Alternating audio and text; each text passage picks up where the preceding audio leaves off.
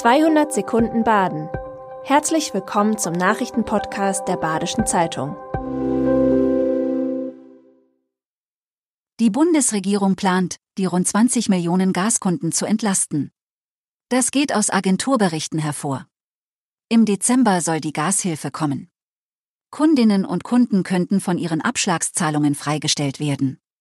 Das soll einen Ausgleich für die gestiegenen Energiepreise schaffen. Die Soforthilfe soll am 2. November im Kabinett beschlossen werden.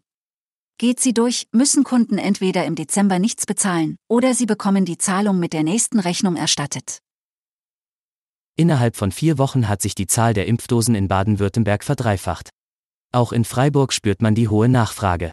Im Hauptbahnhof hat vor ein paar Tagen ein privat geführtes Impfzentrum eröffnet, das an sieben Tagen in der Woche impft. 150 Leute kommen pro Tag, um spontan einen Termin zu bekommen. In Freiburg gibt es insgesamt 283 Impfpraxen, in denen man sich kostenlos impfen lassen kann. Es scheint eine Routine eingekehrt zu sein. Bundespräsident Frank-Walter Steinmeier machte auf seiner Ukraine-Reise ein überraschendes Angebot. Er schlug Waldkirch als Partnerstadt für die ukrainische Stadt Koyukivka vor.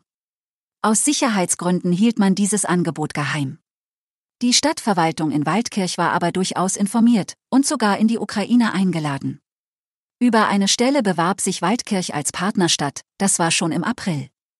Schon 2023 könnte die erste ukrainische Delegation Waldkirch besuchen.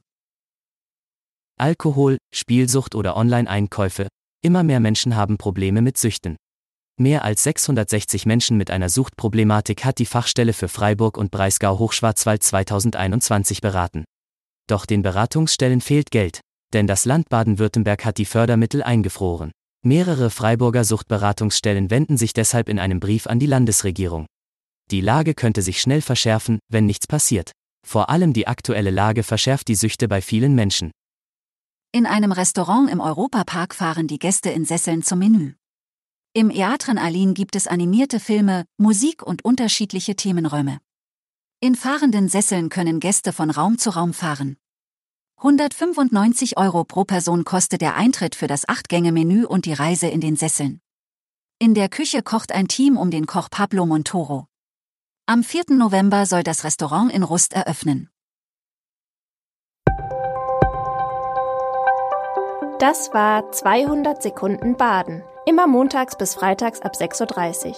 Aktuelle Nachrichten rund um die Uhr gibt's auf der Website der Badischen Zeitung badische-zeitung.de.